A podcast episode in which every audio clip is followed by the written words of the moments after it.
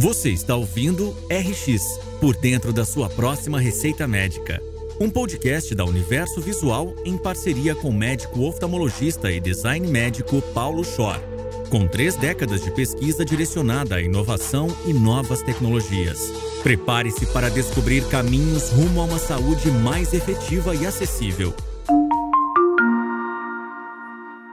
Olá, eu sou o Paulo Schor e esse é o podcast RX por dentro da sua próxima receita médica, com apoio, idealização e produção da Universo Visual. Semanalmente, eu estou apresentando debates com convidados especiais sobre inovação médica, tecnológica, humanização, saúde, educação. E esse é um projeto que busca conectar entusiastas da oftalmologia, inovação e medicina. Eu espero vocês toda semana para bate-papos e repercussões de cada assunto comentado.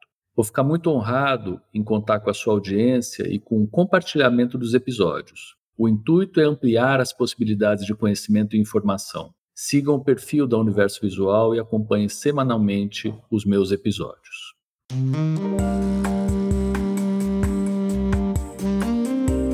Hoje a nossa conversa é com uma pessoa que eu admiro muito há bastante tempo e ele é bastante jovem.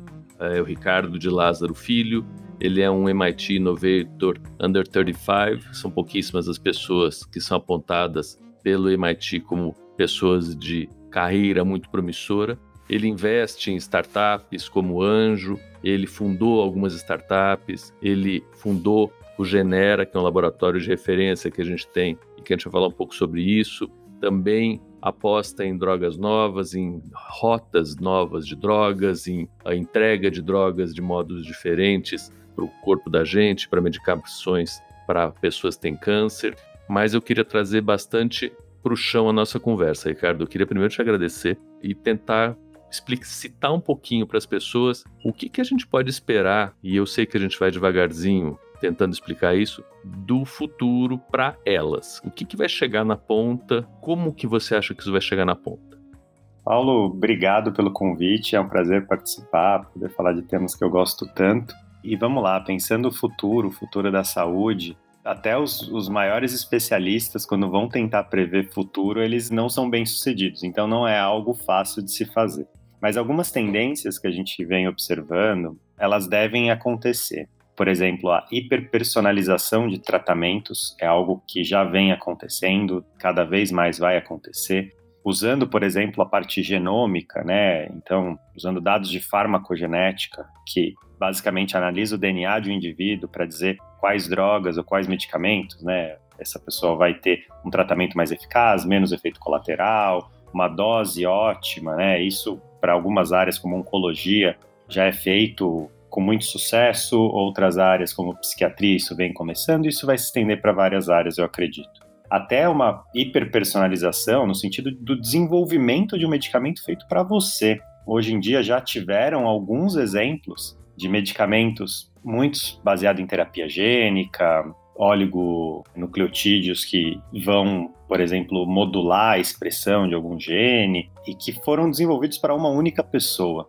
Não foi um exemplo, né? Claro que ainda com um perfil mais acadêmico que aconteceu isso, mas é uma, um paciente com uma doença que não tem outros pacientes ou muitos outros pacientes com aquela mesma doença e conseguiram desenvolver um tratamento único, exclusivo. Isso vai se estender em diferentes níveis, para doenças que têm 100, para doenças que têm 1000, para doenças que têm 10 mil, 1 milhão. Cada vez mais personalizada. Hoje a gente fala, vou tratar depressão. A depressão, na verdade, não. Os sintomas, ela, ela é um conjunto de vários fatores que têm vias diferentes e cada vez o entendimento disso vai propiciar um tratamento mais eficaz e mais personalizado. E custo, Ricardo. Quando a gente fala de um, é sempre esse medo, né? Quando a gente está nesse bolo aí da inovação, escala é algo que diminui custo para burro. Tanto que celular, se a gente conversar sobre isso há 30 anos atrás, cada celular devia custar uma Mercedes hoje em dia. Mas uh, vai ser possível? Eu acredito que sim. Na verdade, as curvas de custo né, de novas tecnologias, elas tendem a ter um padrão semelhante. Você falou do telefone, mas isso funciona com passagem aérea, isso funciona com veículo, isso funciona inclusive com medicamento o sequenciamento do DNA talvez seja um dos maiores exemplos. Né? Cerca de 20 anos foi realizado o primeiro rascunho do genoma humano, que custou 3 bilhões de dólares para ser feito o primeiro, o segundo custou 100 milhões, e hoje o custo de sequenciar, 20 anos depois, é menos de mil dólares. Né? Então, tem empresas nos Estados Unidos fazendo o sequenciamento de genoma completo algumas centenas de dólares. Então, isso vai funcionar, eu acredito que de uma maneira mais global para a saúde. E as tecnologias digitais, elas também têm um papel fundamental para essa redução de custo, ao meu ver. Porque, por exemplo, você vai trabalhar de, com drug discovery, né? Hoje em dia tem várias startups que trabalham com drug discovery em sílico, né? É uma tendência. Então, a Naiad aqui no Brasil, que é uma empresa que eu investi, que recebeu também PIP da FAPESP, ela consegue fazer com um custo muito melhor por triagem de, pelo computador, né? Usando algoritmos de, de inteligência artificial, rede neural, encontrar moléculas que o custo de fazer isso em vida real, né? Você pegar a molécula, o pozinho, colocar para testar nas células, mesmo que de maneira escalável, é maior. E as tecnologias digitais também para acompanhamento de pacientes. Então, acho que hoje muita gente já tem as pulseiras eletrônicas, os relógios que fazem o acompanhamento, uma, uma monitoração, e isso vai tender a ficar cada vez mais preciso por um custo muito menor do que, por exemplo, alguém tá com um ECG ligado o tempo todo. Mas é claro, o início dos tratamentos tal tendem a ser mais altos. E o que você está falando é da impressão de que a juventude já percebeu, né? A gente começa a ver a Olimpíada de Biologia Sintética, de produzir moléculas novas e com custo por ser digital super acessível. Eu acho que isso é uma coisa que a gente de verdade tem que incorporar rapidamente, de algum jeito, nas graduações de medicina e fazer com que os jovens continuem estimulados por isso, porque é quase que uma gamificação que chega num produto, né? É muito interessante e as ferramentas estão aí super acessíveis nesse nível de descoberta e de manipulação. E deixa eu te perguntar um pouco da tua história de vida, Ricardo. Você tem uma história curiosa que você começou como farmácia bioquímica e depois você foi para medicina. E eu tenho uma curiosidade, por que, que você foi para medicina? O que, que um médico adiciona nesse sistema? Porque na hora que eu fui propor ao tema desse podcast, por dentro da sua próxima receita médica, eu me senti meio esquisito. Eu falei assim, pô, não é médica a receita, né? Eu não sei nem se vai ser médico que vai dar a próxima receita para as pessoas. Mas você foi nessa área. Fala um pouquinho disso. É, eu adorei o curso de farmácia. É um curso que dá uma base muito grande, assim, em química e biologia mas eu fui muito mais por uma questão profissional. Eu cheguei a trabalhar em indústria farmacêutica, fiz estágio, não, não, não me enquadrei, não me encaixei. E eu queria trabalhar com pesquisa, mas a perspectiva de depender de bolsa era complexa, mas era aquilo que eu queria fazer.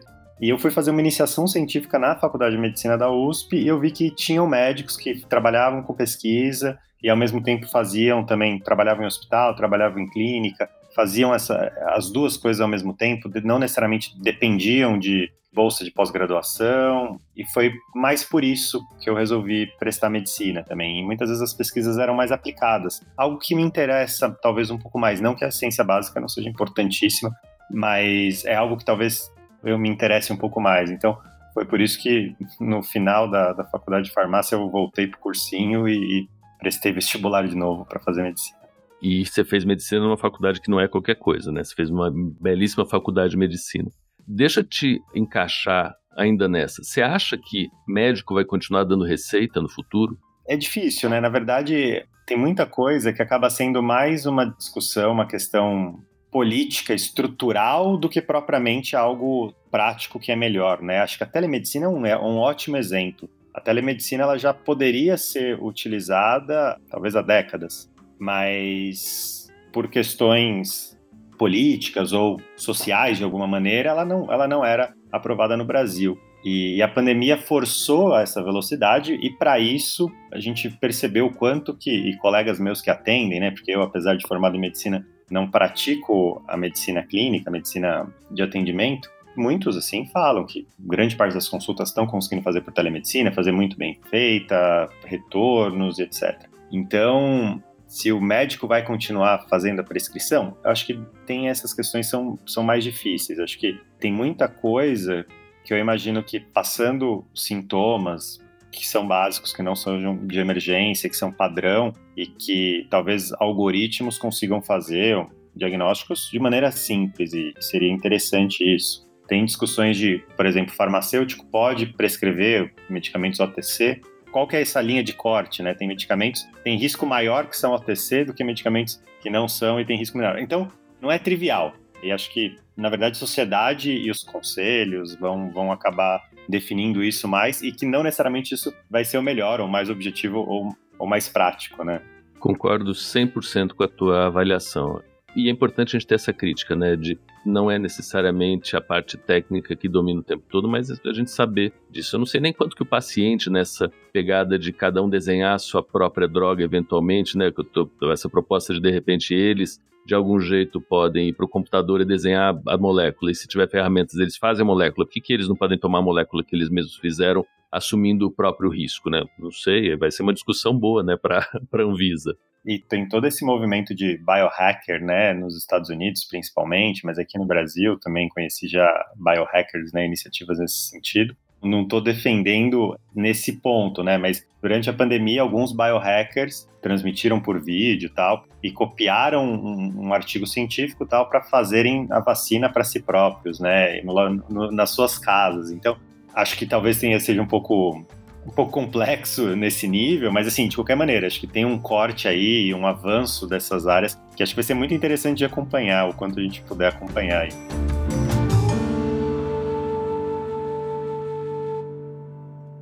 Ricardo, conta um pouco da proteína G, a NIAID que você investe e está muito próximo trabalha muito com essa via. Como é que você consegue explicar para as pessoas um pouco disso? Porque ela atua desde possibilidades em Alzheimer até possibilidades eh, que você tem em gineco.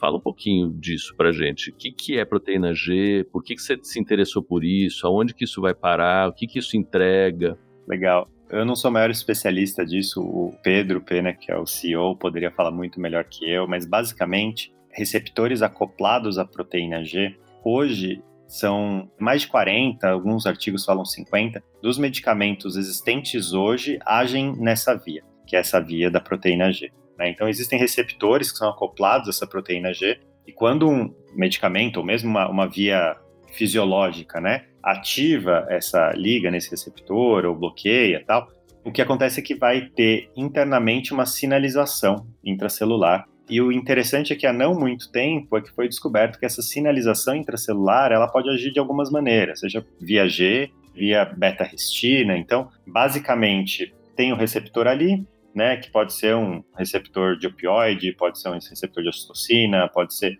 Tem vários tipos, como você falou. Liga ali um, um medicamento ou, ou uma molécula natural do organismo, e aqui dentro da célula vai ter um, um, um, efeito. Dependendo de como liga até a molécula, pode ter uma ativação maior de uma das vias, então ah, vai ter mais ativação de G, vai ter mais ativação de beta-restino, etc.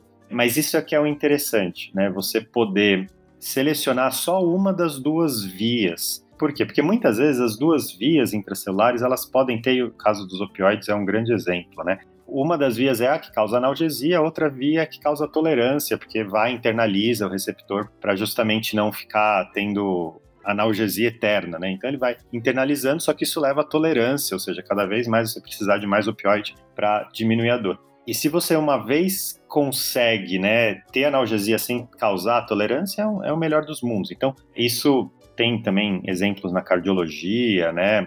De contração de célula do coração e também danificação, reestruturação. Mas, assim, de novo, não é minha especialidade, mas isso é uma coisa bem interessante. E o que a NIAID está desenvolvendo é justamente isso. Primeiro, uma triagem de moléculas que consigam ligar nesse receptor e ativar uma dessas duas vias, seja uma, seja outra, né? Dependendo de cada condição clínica, você pode ter interesse em ativar uma ou a outra, ou as duas. E o mais legal disso é que é feito uma triagem pelo computador. Então, o custo de cada ensaio desse são milhares de dólares. Não dá para fazer isso com milhões de moléculas, ou até a NIAID chega a fazer triagem com bilhões de moléculas. Então, fica impossível você fazer isso com essas bilhões de moléculas na realidade. Então, você faz essa triagem no computador, seleciona as que tem resultado, e aí sim vai para o ensaio in vitro. E como é que você vê o resultado da triagem em computador? São resultados matemáticos, né? Você vê, por exemplo, o valor de docking, ah, se o docking tá bom ou não tá, que é o como que a molécula liga ou não. E daí tem vários resultados, até tem análises que o time usa de química quântica para saber qual que é o átomo da molécula da nova droga que está se ligando em qual aminoácido, se é um aminoácido ativo, se não é, qual que é o tipo de interação entre essas, depois que você faz a triagem. Isso também é interessante, assim, você parte de modelos de receptores, que às vezes são modelos já feitos, ou às vezes você tenta simular um, um, modelo, e a partir disso você vai entendendo e vai ter resultados de força de interação entre cada aminoácido, vai ter resultados de desse encaixe, né, que é o docking, vai ter uma, ele estima também esses resultados da, das vias intracelular, se é mais propenso de estar tá fazendo essa movimentação da proteína, ativando o G ou uma outra movimentação, é mais ou menos isso, assim. São dados numéricos que o time vai filtrando depois. É, essa história da tecnologia digital é fantástica. Isso responde um monte de coisa que eu tô te cutucando, assim, custo, complexidade, mesmo democratização da descoberta, coloca a gente no jogo, né? E não é à toa que você investe um monte dessas digitais aí de web-based e de informática. E da Genera, eu sempre tenho uma, uma, dúvida de quanto que a gente consegue tirar de valor dos testes identificadores gênicos e quanto que a gente causa de confusão. Você está propondo não causar confusão. Você, na verdade, é muito, muito específico. A Genera falou: olha, eu vou fazer teste para te dizer isso, isso, isso. Eu não vou te dizer todo o teu genoma para você depois não ficar maluco, né? É por aí? Sim, a gente faz uma análise de milhares de pontos de DNA, então são dezenas ou centenas de milhares de pontos. E a partir daí a gente olha algumas coisas que têm mais relação com dados da literatura. Então, o resultado final tem mais de, de 100 análises específicas de condições de risco à doença, etc. Assim, a gente tenta não causar confusão ao máximo. Acho que esse é um ponto importante, porque é algo novo você falar de DNA, falar de risco a gente tem todo o cuidado e tem um time específico de redação que toma cuidado com isso, para não dizer que a genética é o único fator do desenvolvimento de cada condição, porque não é. A gente está olhando muitas vezes um marcador genético que tem um peso, mas que tem um peso ali que aumenta um odds ratio de 30, 40, 50%, às vezes mais, às vezes menos. E as análises de risco à doença que a gente faz, isso foi bem interessante, né? Porque a Genera, hoje, foi parcialmente adquirido pelo grupo DASA, então a, a, a gente tem hoje um trabalho, a gente é, são duas empresas do mesmo grupo. E a DASA é a maior empresa de medicina diagnóstica, saúde integrada do Brasil. Então a gente consegue usar esses modelos e fazer validações junto com os dados clínicos da DASA. Então a gente consegue realmente falar, olha, esse usuário que a gente viu que tinha um maior risco para diabetes, quando a gente vai olhar, ele tem realmente resultado de glicemia aumentado. Então, isso é super interessante, né? Feito com todo cuidado em relação aos dados, de maneira anônima, etc., né? pseudo-anonimizada. Mas isso é super interessante você conseguir ter uma validação nesse sentido. Só que o modelo ele explica 10% do seu risco a diabetes tem mais 20%, 30% de componente genético que a gente não está vendo, seja porque a ciência não vê, seja porque a quantidade de marcadores genéticos é menor, tem ali mais 70% de ambiental, que é o que você pode modificar. Então o exame ele tem muito esse objetivo de ser algo que incentiva o cuidado, mas que não é determinante. Ricardo, você está no melhor dos mundos, eu acho que essa junção de ciência básica, entendimento da aplicação, proximidade com empresas, é um lugar de extrema relevância e que bom que você está lá. E a conversa acho que a gente poderia estender por muito tempo, vale a pena depois seguir teus passos, quem não te segue ainda, eu acho que seguir para ver para que lado que você está apontando, que você tem uma visão muito estratégica de planejamento até para o país mesmo, de políticas públicas e para os jovens e para as universidades. E te agradeço muitíssimo a conversa, é um prazer. Você sabe que eu sou teu fã e torço por todas as tuas iniciativas. Eu sei que todas elas têm sucesso e vão ter cada vez mais. Você vai levar cada vez mais gente junto com você. É recíproco também o que você também está fazendo, seja na universidade, seja na FAPESP e em outras iniciativas próprias, como é o podcast mesmo. Acho que é super importante né, para o ecossistema Se o pessoal gostar, também a gente marca mais um, um round 2 aí desse, do, do, podcast. Mas fico muito feliz em ouvir e fico à disposição. Nem todas as coisas que a gente está tentando fazer, a gente como grupo, vai dar certo. Tem pessoas muito boas, mas são coisas muito difíceis. Então, já sabe que muitas delas não vão funcionar, mas tudo bem. O importante é tentar, né? Obrigado, Ricardo. Obrigado, Paulo. Um abraço.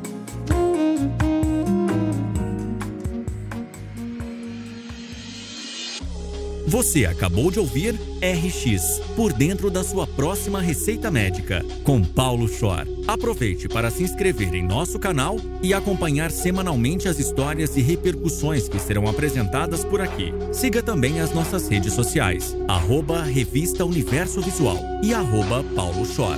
Até a próxima!